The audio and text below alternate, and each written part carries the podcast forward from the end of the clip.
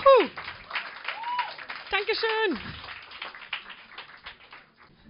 Luca, Hallo. eine alte Frage. Hallo.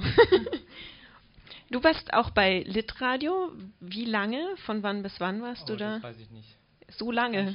So lange schlecht. schon her. Und, äh, keine Ahnung. Wann hast du aufgehört? Weil ich bin bei Prosanova warst du noch dabei, oder? Ja. Und Genau. danach war ich noch, glaube ich, zwei, dreimal bei den Treffen und dann. Warum, warum bist du nicht mehr gekommen? Soll ich ehrlich sein? Bitte, unbedingt, wir sind unter uns.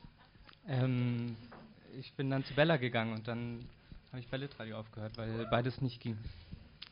Ja, das kann ich gut verstehen. Ähm, vermisst du Litradio dann manchmal? Oder ist die Bella ein guter Ersatz? Ist auf jeden Fall ein guter Ersatz, aber ähm, was ich vermisse ist tatsächlich, also bei Litradio haben wir uns immer ähm, abends getroffen und in dem schönen Büro von äh, St. Jacobi und vor allem im Winter, wenn es dann dunkel war und wir halt nur Kerzen angemacht haben, es war sehr, sehr schön. Ja. Ja, wir treffen uns Montagmorgen. Äh, kein Vergleich, aber im schönen Bella-Büro. Also es ist äh, ein bisschen schön. Wir frühstücken dann. Was war bei Litradio so dein liebstes Projekt? Ähm, also ich bin auch mal richtig gern zu Hamlet gefahren. Ich war, glaube ich, zwei oder dreimal dort. Und das ist einfach eine hammergute Veranstaltung und die Leute sind richtig, richtig cool.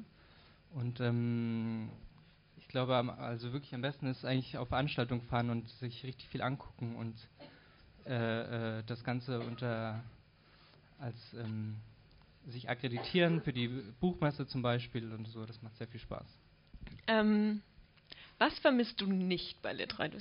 Also, ich fand es immer ein bisschen anstrengend, ähm, Leute darauf festzunageln, irgendwas zu machen. Und dann hatte man auch äh, wenig Lust, was zu machen. Und dann, ähm, wenn man sich so, dann hat man sich so aufgeteilt, ja, du nimmst die au auf und du schneidest es dann und dann die, die dritte Person sollte das Ganze dann hochladen und das hat selten so geklappt und eine Person hat immer alles gemacht. Und Was hattet ihr? Also wir hatten gerade unsere technischen Schwierigkeiten mit dem Beamer. Dann ist mir gekommen, dass wir die schon sehr häufig hatten bei Litradio immer so. Aufnahmegeräte wollen nicht. Und was war so dein, deine geilste Erfahrung dabei? Oder Also einmal waren wir ähm, im Literaturhaus St. Jacobi und dort konnte man irgendwie noch kein Aufnahmegerät anschließen. kann man immer noch nicht. Dann haben wir einfach das Aufnahmegerät an so einen Lautsprecher gehalten. Die ganze. Lesung lang. Habt ihr euch da abgewechselt oder musste einer eineinhalb Stunden Nee, lang da stehen? abgewechselt, aber das war nicht gut. Okay. Und menschliches Versagen ist auch schlimm. Ich habe, Das ist raus, Luca, das ist raus. ich habe schon oft genug vergessen, auf, äh, Auf, auf Aufnehmen zu drücken.